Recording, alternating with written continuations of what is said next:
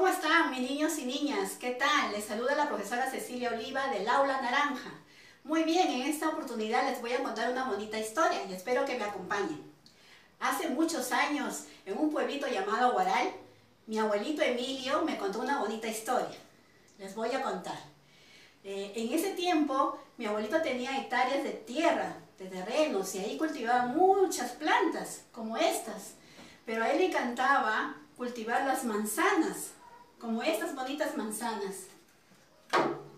Cultivaba mi abuelito Emilio y yo aprendí de él a poder pañar a estas manzanitas porque él me enseñó, no solamente a mí, sino también a mis primos y a mis primas.